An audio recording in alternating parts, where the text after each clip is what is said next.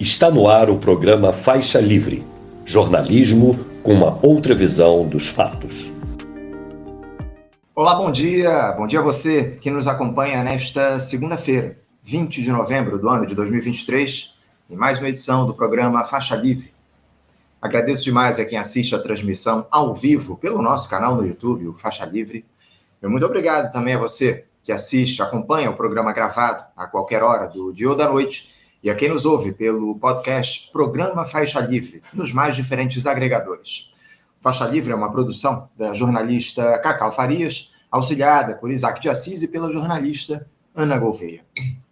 Como todos ou quase todos vocês devem saber, a Argentina escolheu ontem um caminho semelhante ao que nós chamamos aqui no Brasil, na, em 2018, o caminho do obscurantismo, do ódio, do extremismo ao eleger Javier Milei para a presidência da República. Ele derrotou o candidato governista Sérgio Massa de maneira surpreendente, não pelo resultado, mas pela diferença de quase 12 pontos percentuais entre eles no segundo turno das eleições, quando as perspectivas indicavam aí uma disputa muito acirrada nas urnas. O fato é que pelos próximos quatro anos, nossos irmãos serão, terão como presidente alguém que promete dolarizar a economia, acabar com o Banco Central, cortar relações comerciais com uma série de parceiros, ainda que ele tenha baixado bastante o tom após a vitória ontem. Para nos explicar o que representa a eleição de Javier Milei na Argentina e falar também sobre outras questões envolvendo o cenário internacional, nós vamos receber na edição de hoje o professor de Relações Internacionais da Universidade do Estado do Rio de Janeiro, Alberge, Williams Gonçalves. Mas, como de costume, a gente vai abrir o programa daqui a pouquinho falando sobre política nacional, mas também analisando a situação do massacre de palestinos lá em Gaza por parte do Estado de Israel. Esse horror que a gente observa e que já dura um mês e meio lá no Oriente Médio, enfim. Fala-se de uma pausa humanitária nos bombardeios articulada pelos Estados Unidos a partir da liberação, a libertação, na verdade, de reféns pelo Hamas. Mas o jornalista e ex-deputado federal Milton Temer é quem vai nos dizer como é que ele avalia esse processo, todo esse morticínio em Gaza e os motivos pelos quais o discurso majoritário não considera o sionismo uma prática racista, segregadora, como foi o apartheid, por exemplo, na África do Sul. Entrevista importantíssima com Milton já já. Outro papo fundamental que eu vou bater aqui na edição de hoje será com o doutor em História, Cultura, Poder e Representações e coordenador de pós-graduação Lato Senso do Instituto de Pesquisa e Memória Pretos Novos, Cláudio Honorato falando sobre o Dia da Consciência Negra, né, que é lembrado nesta segunda-feira, dia 20. Vamos entender a importância dessa data, como é que o Brasil lida hoje com a defesa das causas do povo preto, falar sobre racismo, inclusão e também se o governo Lula tem dado a devida importância para o tema com o Ministério da Igualdade Racial. Tema aí importantíssimo e uma entrevista imperdível.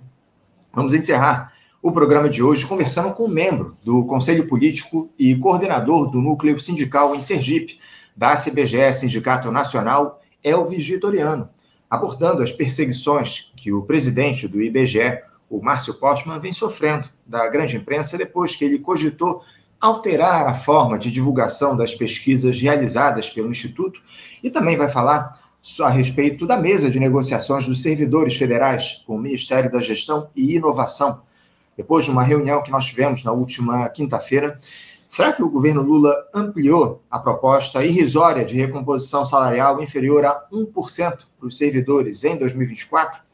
É o, que o Elvis vai, é o que o Elvis vai nos dizer daqui a pouquinho. Um programa aí com assuntos fundamentais na edição de hoje que você, evidentemente, não pode perder.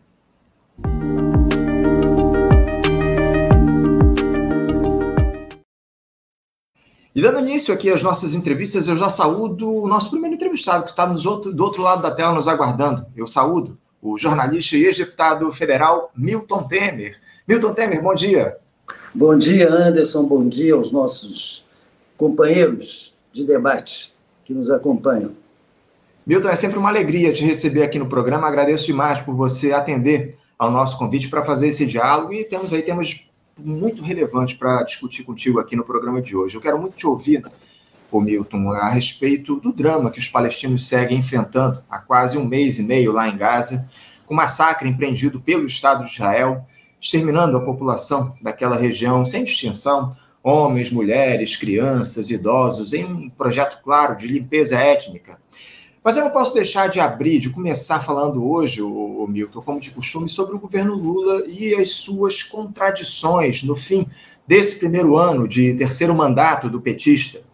O discurso neoliberal, Milton, ganha cada vez mais espaço, com restrição dos investimentos públicos para tentar se alcançar uma meta de déficit fiscal primário impossível para o ano que vem, a manutenção na aposta nos programas de transferência de renda, a adesão ao fisiologismo absoluto em troca de alguma governabilidade, com o Centrão cada vez mais empoderado, Milton.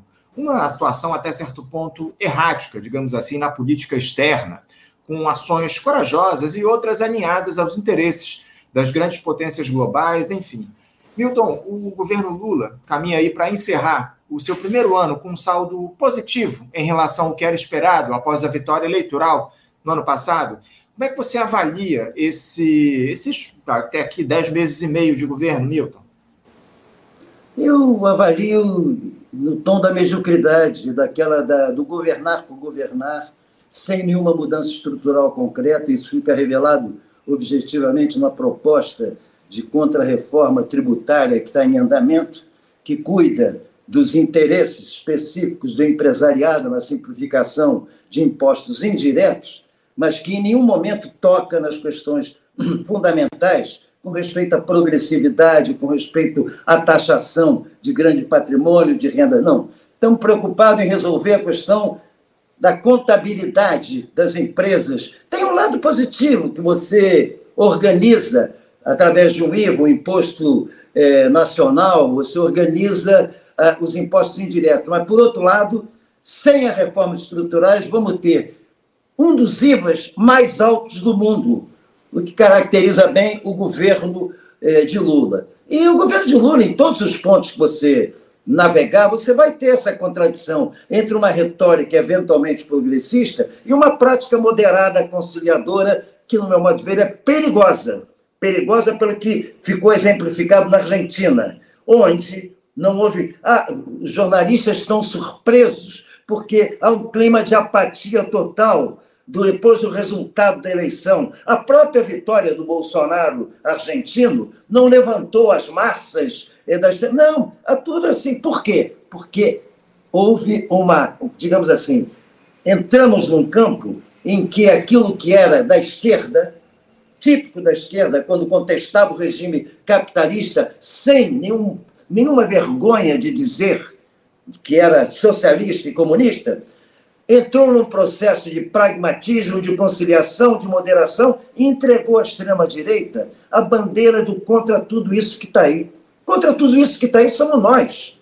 Porque eles no poder, como Bolsonaro mostrou aqui, apenas radicalizam aquilo que a direita conservadora quer, que a direita capitalista quer que é a derrubada de direitos, que é a, a, a absoluta, é, enfim, liberalização total, desregulamentação total da economia, dos interesses da manutenção do privilégio do grande capital. Então, eu, esse primeiro ano do Lula tem pontos bons, tem pontos ruins, mas não tem nenhuma mudança fundamental que justificasse, é, digamos assim, um quadro de otimismo com o que virá pela frente. Continuamos numa total indecisão sobre que situação o campo progressista ou o campo direita, se é que ainda existe essa polaridade no Brasil, vão ter nas eleições municipais do ano que vem.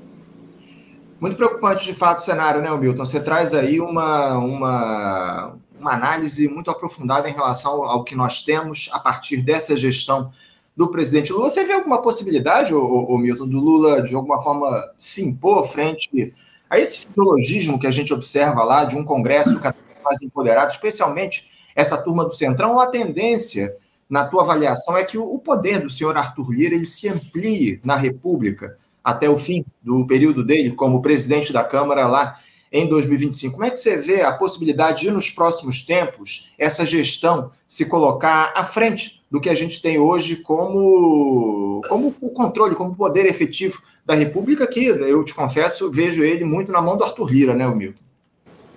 Anderson, sério, eu tenho muita dificuldade em discutir essas questões de relações com o Arthur Lira. Com...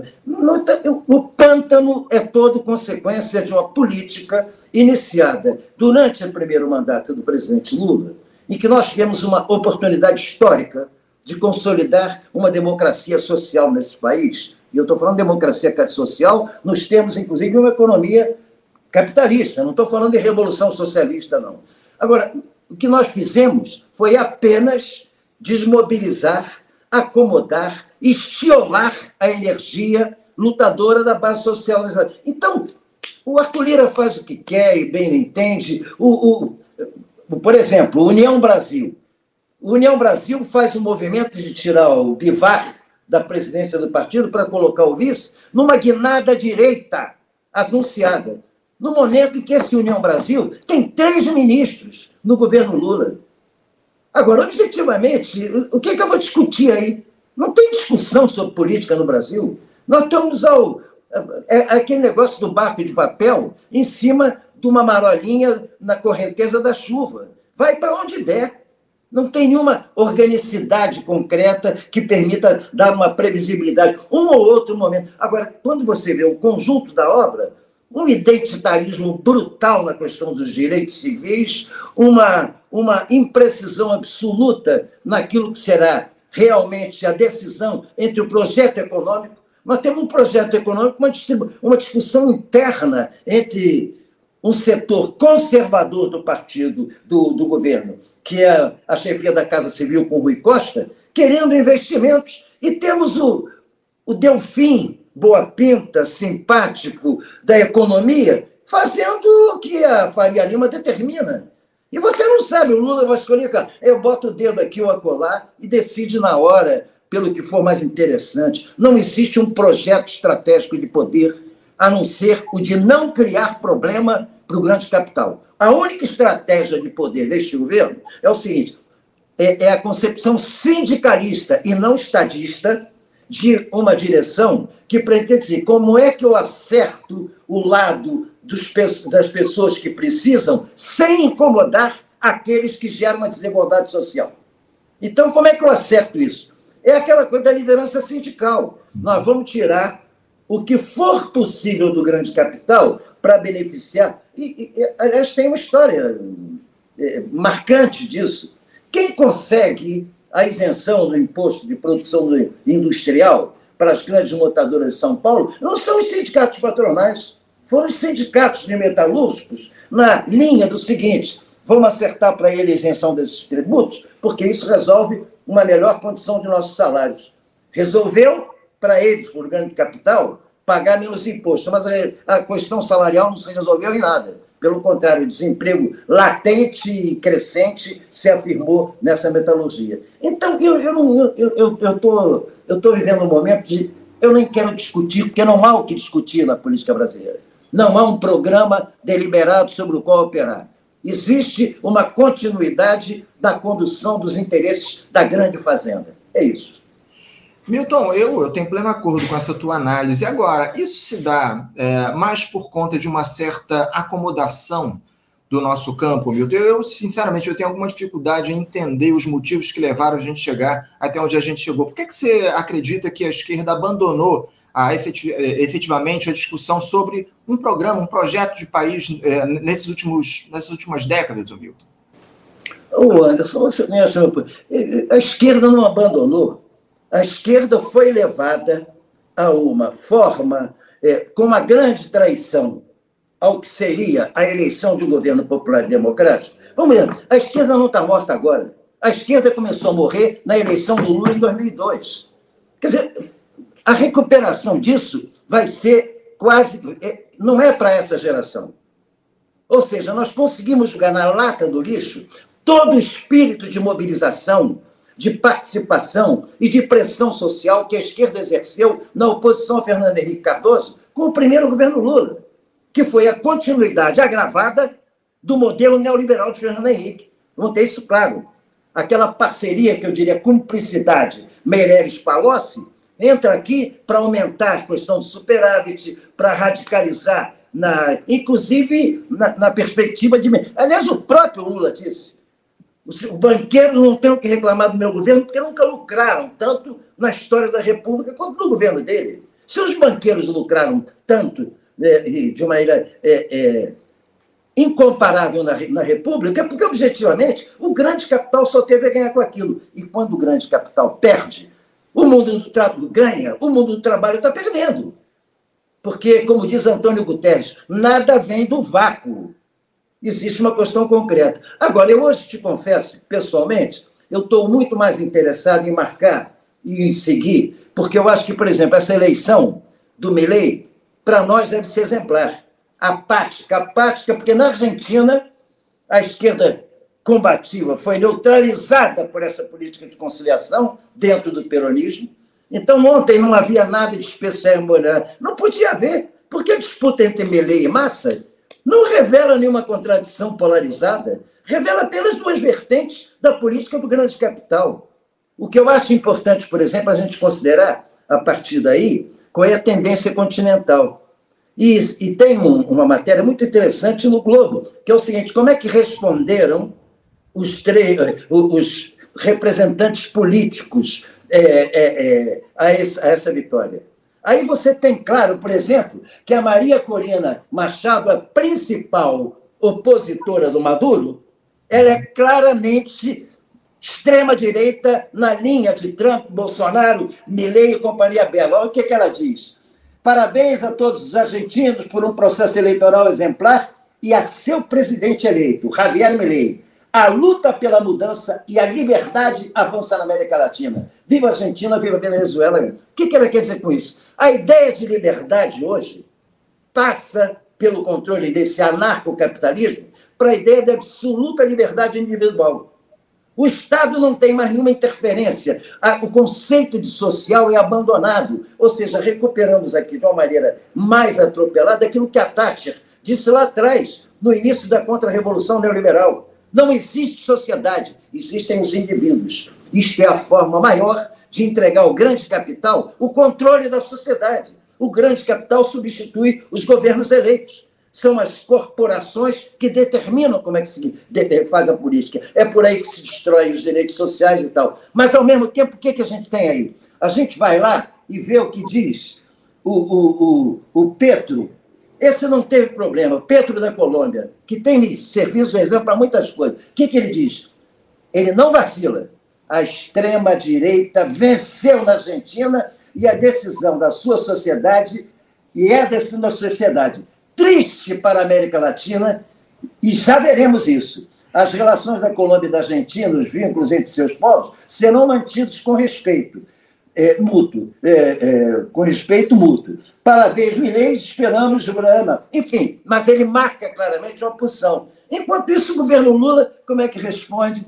Para variar, a democracia é a voz do povo e ela deve ser sempre respeitada. Desejo boa sorte.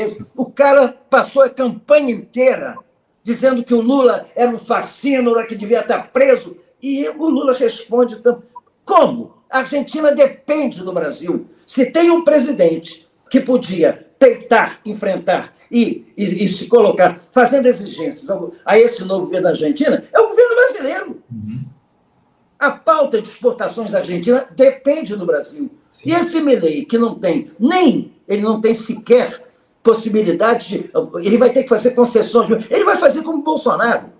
Ele vai fazer a política da direita radicalizada. Ah, não precisamos de um ajuste fiscal. Lamentavelmente, vamos ter que sacrificar direitos sociais e tal. E vai radicalizar, como o Bolsonaro fez aqui. E nós ficamos com esse lenga-lenga, de, como se nós dependêssemos dele. Então, isso tem reflexo na própria política brasileira.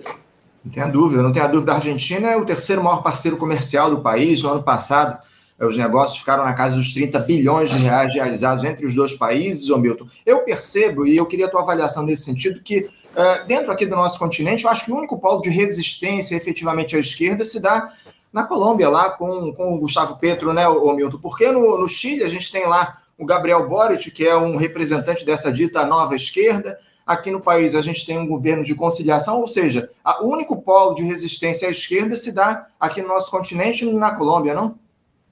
Na Colômbia, na Venezuela, em Cuba, não, tem vários pontos de.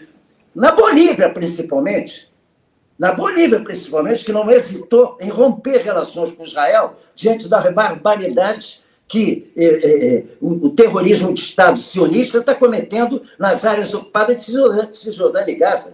Não vamos esquecer do Arce, não. O Arce está dando exemplos. Ah, não, porque mas lá a direita, a direita tentou um golpe lá, ficou no poder um ano, a esquerda voltou, sem nenhuma dúvida. E olha que na Bolívia a direita organizada, a, a, a planície em Santa Cruz é branca, xenófoba, racista, odeia a população indígena.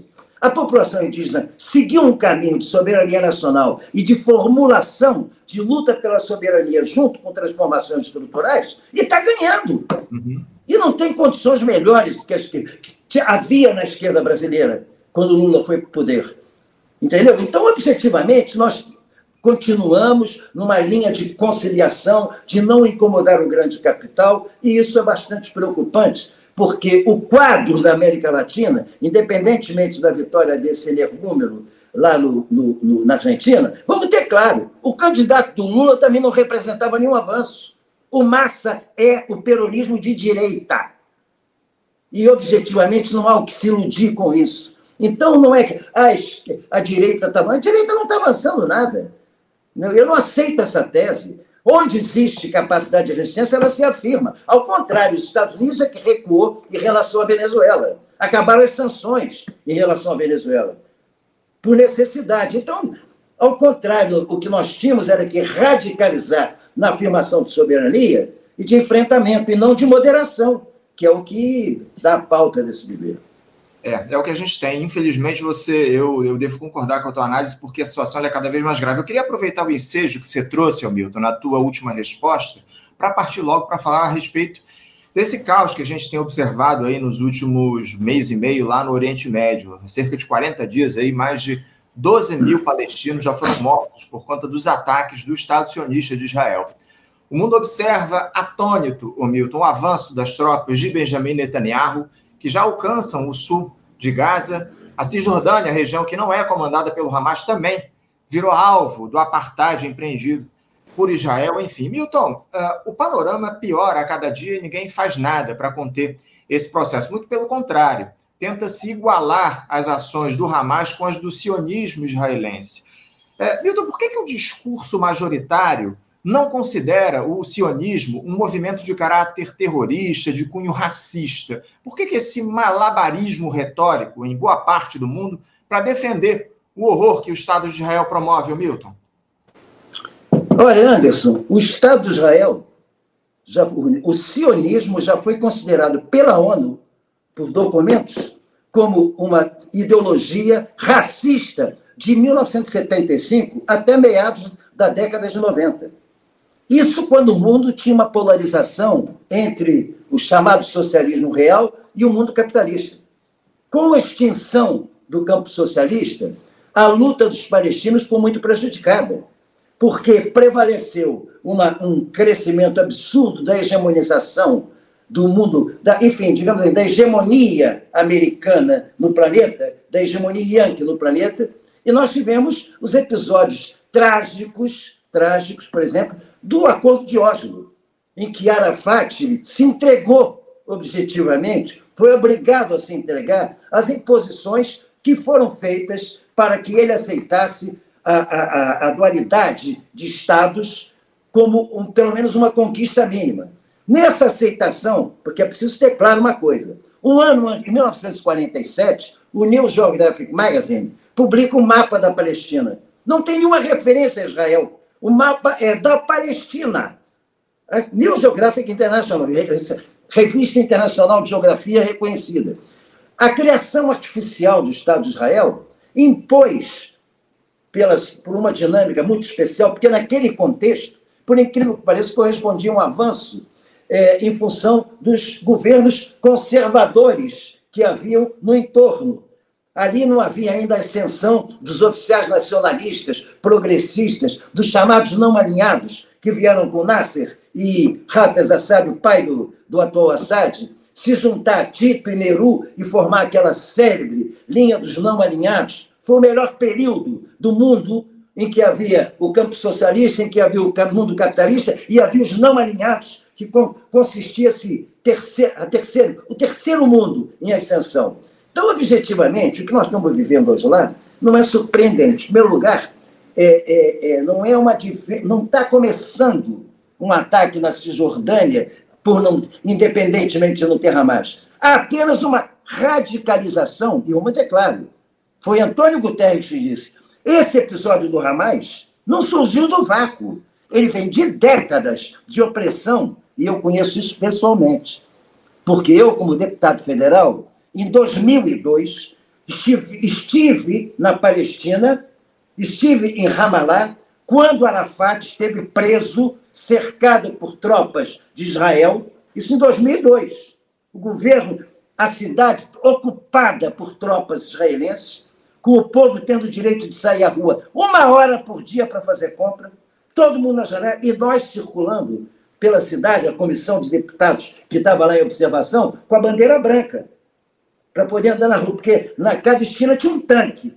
Então, eu vi, pessoalmente, a repressão em Jenin. Eu estava em Jenin no dia em que tropas israelenses invadiram aquela aldeia para... E como é que eles fazem? Eles entram de bulldozer em cima das casas. Isso em 2002.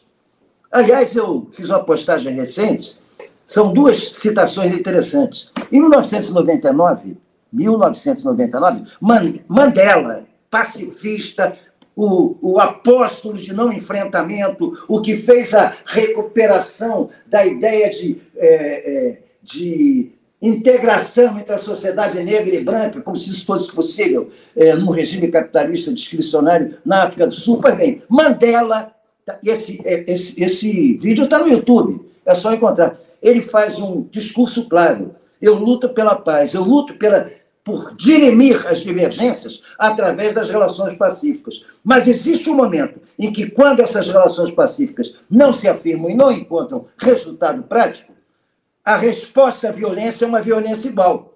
Defendendo claramente isso, como ele, defendeu a luta armada na, na África do Sul.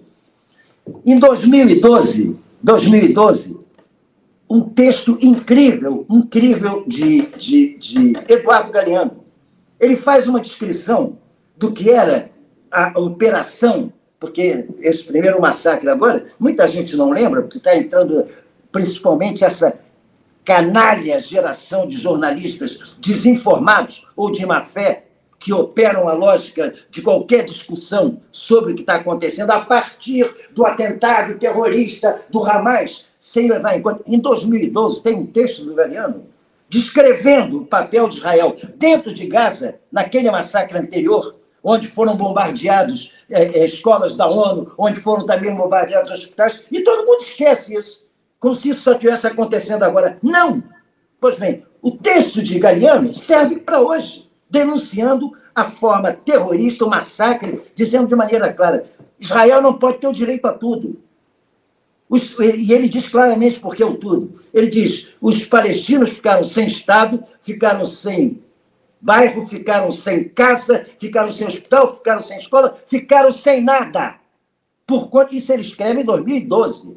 E, no entanto, essa mídia corporativa canalha e seus porta-vozes, é, digamos assim, sustentado pelos altos salários com que se vendem, dizem barbaridades sobre o que está acontecendo. Agora, independentemente disso, você sente de maneira clara que Israel está sendo de novo classificado como terrorista, e aliás eu quero louvar uma iniciativa tomada pelo presidente, pela presidente atual do Partido Socialismo e Liberdade, do qual eu não sou alinhado, eu sou do campo da esquerda do partido, que fez uma denúncia ao Tribunal de Haia pedindo a prisão de Benjamin Netanyahu, fundada em dados concretos e enumerados. E o pedido dela tem amplas assinaturas da, da Paula, nova presidente. Então, objetivamente, o que nós estamos vivendo é apenas a constatação de que, independentemente do poder do sionismo sobre os grandes centros financeiros, sobre os governos e sobre, principalmente, a grande mídia,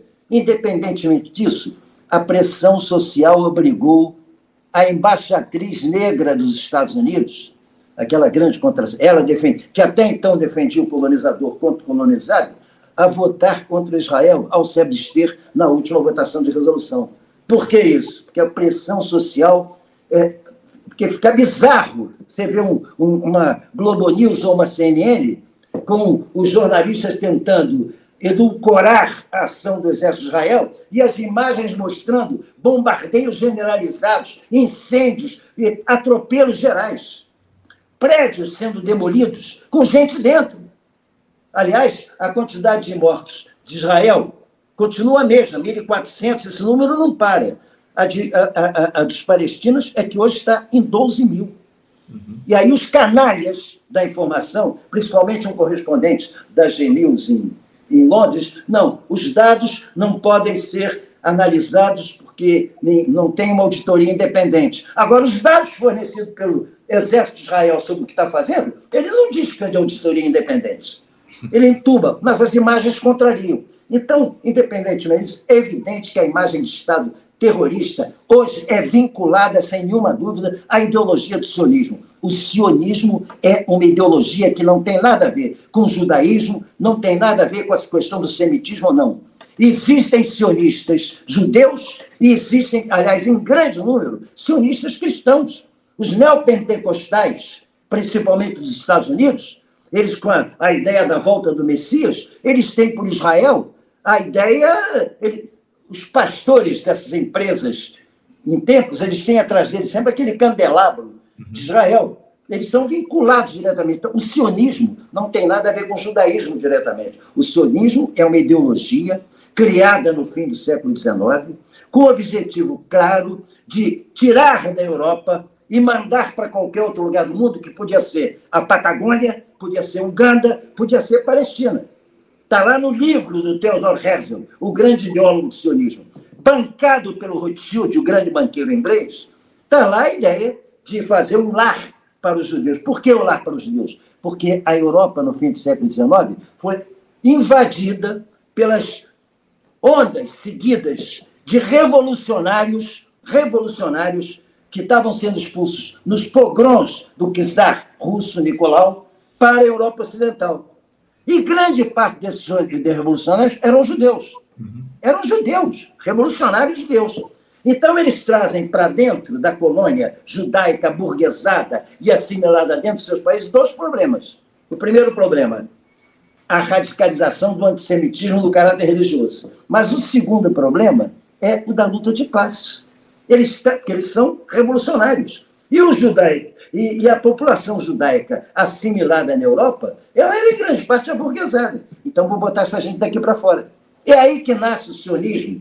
E, lamentavelmente, com o fato desses primeiros expulsos, porque foi a, a criação, a, a, ideia de um Estado judaico é uma ideia antissemita. É para expulsar os judeus pobres, os judeus pobres, porém revolucionários, para uma área que não os incomode os judeus burgueses dentro eh, dos seus países de origem.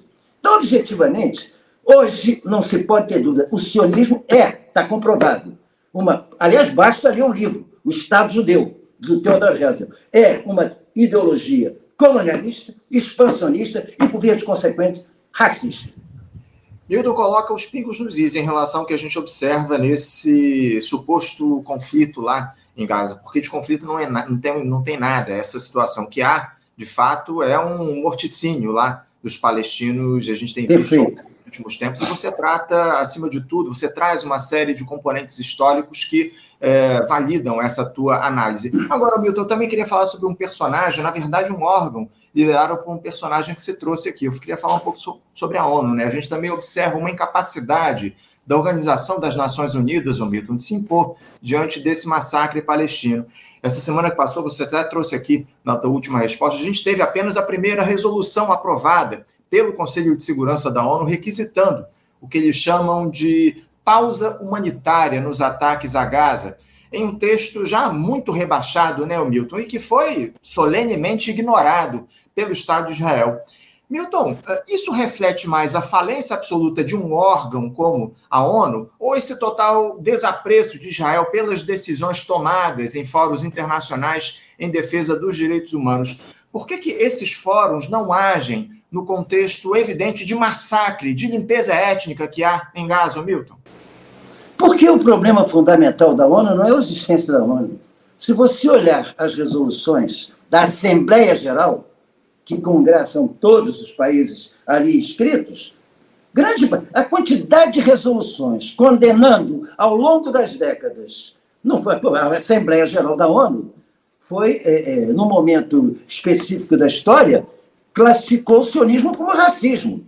Ali os Estados Unidos não pôde exercer o seu poder de veto. E aí é que está o problema da, da, da ONU. O problema da ONU não é a ONU. O problema da ONU é o seu Conselho de Segurança. E é o erro fundamental, no meu modo de ver, da proposta de Lula. Lula quer que o Brasil participe do Conselho de Segurança. Um governo democrático progressista tem que defender a extinção do Conselho de Segurança. Porque o Conselho de Segurança é uma, um congressamento das potências que saem emergentes da Segunda Guerra Mundial para se afirmar sobre a vontade mundial. Um deles, não é só pelo lado dele, os Estados Unidos ou a Rússia podem vetar uma decisão tomada consensualmente pela Assembleia Geral. Eles vetam e ela não se implementa. E é atrás disso que o Estado de Israel, principalmente depois da crise de Suez, porque até a crise de Suez, o Estado de Israel era protegido pelo campo socialista. Olha que coisa bizarra.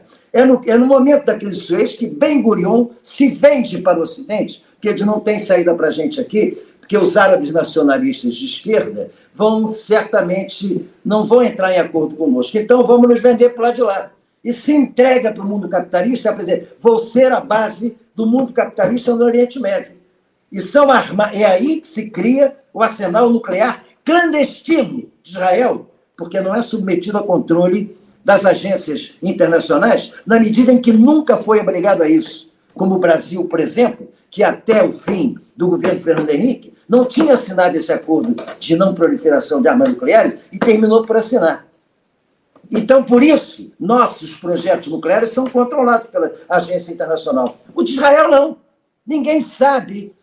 Foi revelado, quem revelou a existência primeiro do arsenal foi Jimmy Carter, depois, quando virou, entrou na sua fase humanística, décadas depois de deixar de ser presidente dos Estados Unidos. Foi ele quem revelou existe um arsenal nuclear. Israel com mais de 100 ogivas, hoje muito mais. Então, objetivamente, é, nesse quadro que nós estamos é, é, vivendo aí de. Não, o problema não é a ONU, não. O problema é a democratização, a extinção do Conselho de Segurança da ONU. A Assembleia Geral delibera, então é isso que vale. A Assembleia Geral elege o secretário-geral, uma comissão executiva para executar o que a Assembleia Geral deliberar, e não para vetar o que a Assembleia Geral delibera. Esse é, é o grande problema, no meu modo de ver.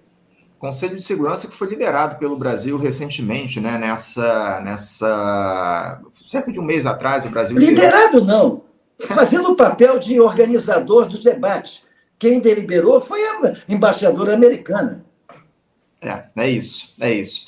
Milton, é, eu, falando sobre o Brasil, a gente viu na última semana também, pela primeira vez, o presidente Lula condenando os ataques de Israel e caracterizando eles como terrorismo lá a Gaza, que acabou provocando uma grita enorme da mídia dominante. No entanto, o Lula, ele de alguma forma, Milton, acaba igualando as ações do exército de Benjamin Netanyahu com a defesa que o Hamas faz da causa palestina.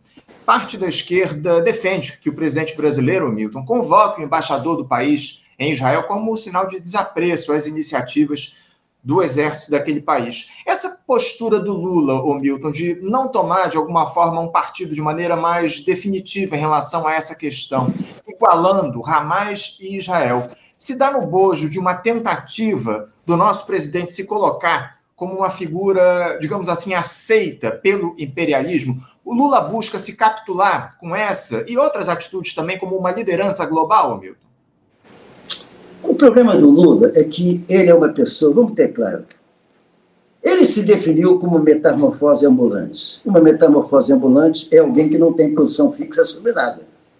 O Raul Seixas tinha talento com a sua metamorfose ambulante na medida em que você tinha um eixo progressista na linha do que ele fazia. E ele não se propunha a fazer revolução nenhuma. O Lula se propõe a ser liderança de um campo que tinha, e de um partido que tinha na sua formação original, estatutária, caráter classista de um partido socialista. E ele se nega a ser de esquerda e, evidentemente, a pôr em prática um governo, um, um programa que seja classista e socialista. Ao contrário, ele opera com uma lógica sindicalista de acomodação, de travesseiro entre forças opostas que se chocam. É a vocação dele. Então, ele faz discursos radicais, mas, ao mesmo tempo, ele monta uma equipe operativa conservadora para tudo. Esse chanceler dele é um moderado, teve bem, se deu bem com tudo que é governo. Entendeu? Então, vamos ter claro o que o Lula, quando ele diz que está. Eu louvo Lula quando diz que Israel é um Estado terrorista. E retiro a louvação quando vai para a hora da exigência prática. Qual é a operação prática resultante da caracterização de Israel como Estado terrorista? Foi conversar com o presidente de Israel, bater papo com ele, preocupado com a onda de antissemitismo no mundo crescente. O que é essa onda de antissemitismo no mundo crescente? É uma campanha que fazem as federações sionistas para tentar criminalizar as manifestações de massa de massa em várias capitais do mundo em apoio à Palestina. Pô, tentaram impedir o show do Roger, Waters aqui no Brasil, pô.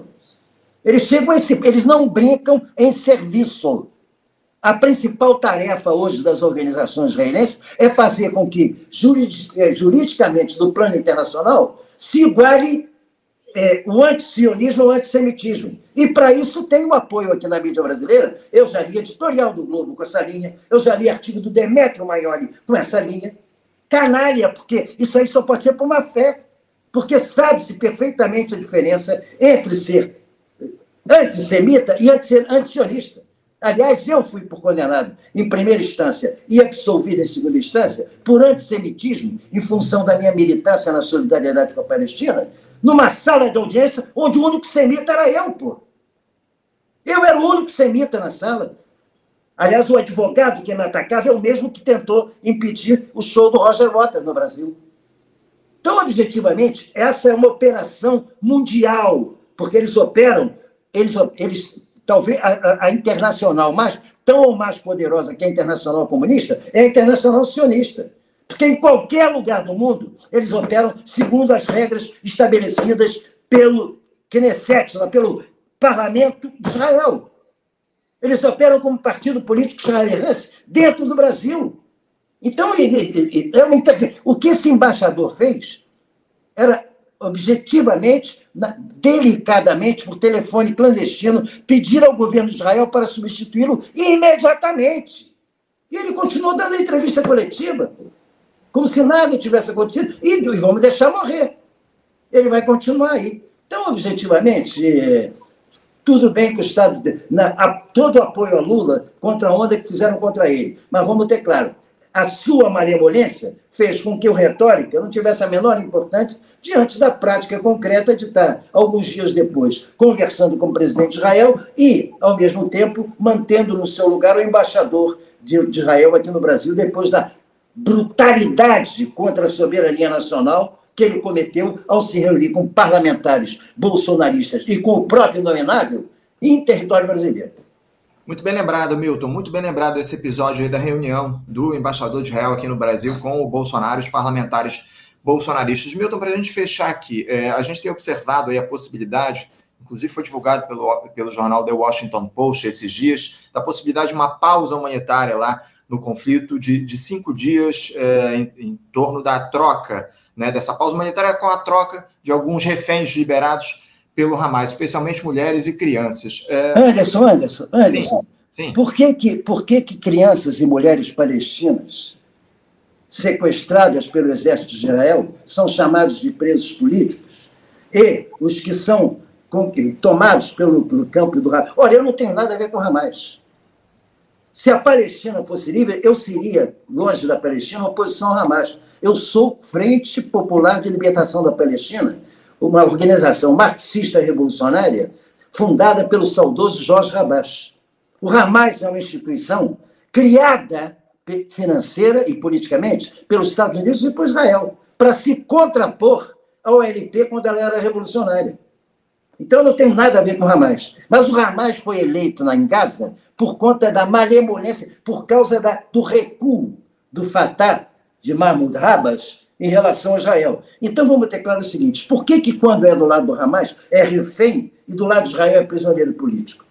Essa categoria já mostra a assimetria do tratamento dos dois, porque o refém é um lado bandido, o outro é um lado da guerra. Uma guerra onde tem, de um lado, uma potência nuclear, com uma força aérea, uma força naval, uma artilharia arrebentando com uma, área de população civil que não tem defesa antiaérea, que não tem exército organizado e que não tem marinha. Então, objetivamente, eu não aceito, eu não uso essa categoria. Uhum. É isso, é isso. Milton, então, mas o, o, jornal The Washington Post, como eu ia dizendo, está falando dessa possibilidade aí de pausa humanitária por cinco dias diante desse, desse, desse cenário que a gente tem observado em Gaza. É, você vê essa possível pausa humanitária como uma, uma vitória da diplomacia nesse cenário que a gente vê lá é, no Oriente Médio? Como é que você classificaria, Milton, essa possibilidade, a gente, ainda que seja evidentemente mais do que necessária, uma pausa nos bombardeios, desse genocídio promovido por Israel. Como é que você vê essa possibilidade dentro do contexto que está colocado nesse cenário, Milton? Pausa humanitária corresponde mais ou menos. Eu quero saber o que, que acontece depois da pausa humanitária, entre aspas. Pausa humanitária é como você imaginar que alguém está tá no meio de uma fogueira sendo queimado e de repente a gente vai ficar cinco dias sem botar lenha na fogueira. Não é pausa humanitária, tem que acabar com o bombardeio, tem que encerrar, tem que imediatamente haverá uma pressão internacional para que haja a instalação dos dois Estados, que é a única forma de ter paz ali, e os Estados Unidos têm responsabilidade primária sobre isso, antes que acabe a Palestina e o povo palestino. Com... Aliás, na lógica de um ministro de Netanyahu, que disse que não existe povo palestino, logo não existe Estado palestino. Se existe alguém que tem, propõe um genocídio de maneira objetiva, é o ministro de Netanyahu. Então, que pausa humanitária? Esse é, é, é pior do que refém. Não tem pausa humanitária numa guerra que, quando terminada a pausa humanitária, eles ficam com o aval de poder bombardear tudo de novo? Cinco dias sem bombardear. Para quê? Olha aqui, você já se deu conta do absurdo? Estado de Israel pede para que as populações se retirem de suas casas e se, se retirem de suas casas para ir para onde? Como se retirem de suas casas? Isso é crime de guerra. Você não pode, você não pode movimentar populações e cidades, tirar essas populações. Isso é um crime de guerra. Para ocupar e colocar no lugar colonos. Então, é, uma sucessão de evidências que só uma mídia canária vendida pode não dizer de maneira objetiva como está acontecendo. É isso. Lamentavelmente, é isso. Milton Temer, eu só posso te agradecer aqui a tua participação com a gente hoje no nosso programa. Muito obrigado por você nos dar a honra mais uma vez de participar desse diálogo aqui com a gente. Já quero adiantar, Milton, que eu já conto com você, com a tua participação no próximo dia 8, num debate que eu sinceramente desejo não fazer aqui no Faixa Livre. No dia 8 de, de, de dezembro, a gente vai completar, na verdade, no dia 7, a gente completa dois meses desse morticínio lá em Gaza e a gente vai fazer um debate especial aqui no dia 8. Eu já conto com a tua participação nesse debate aqui com a gente, tá bom, Milton? Acertado. Obrigado, Milton, pela tua participação. Bom dia para você, uma ótima semana de trabalho deixo meu abraço forte. Um abraço forte em você, Anderson, na nossa equipe e em todos que nos honraram com a sua audiência. Um grande abraço. Valeu, Milton. Até a próxima. Conversamos aqui com Milton Temer. Milton Temer, jornalista, ex-deputado federal, tratando conosco um pouco a respeito da situação local, né, da política nacional e falando bastante sobre esse processo de genocídio que a gente observa lá em, em Gaza, enfim, empreendido pelo Estado de Israel. Lamentavelmente, a situação é muito grave e o Milton trazendo verdades aí, a, trazendo luz ao que está acontecendo lá no Oriente Médio. Importantíssima a entrevista que a gente fez aqui no programa de hoje com o Milton Temer.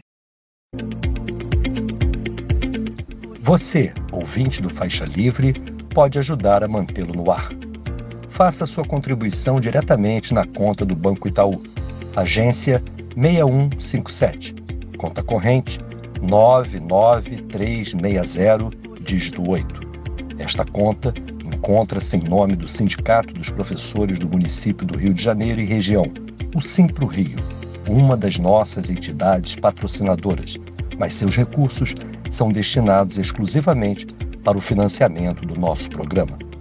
Você pode fazer sua doação de qualquer valor, utilizando também a nossa chave Pix, que é ouvinte@programafaixalivre.com.br. Sua contribuição é fundamental para a manutenção desta trincheira progressista no ar.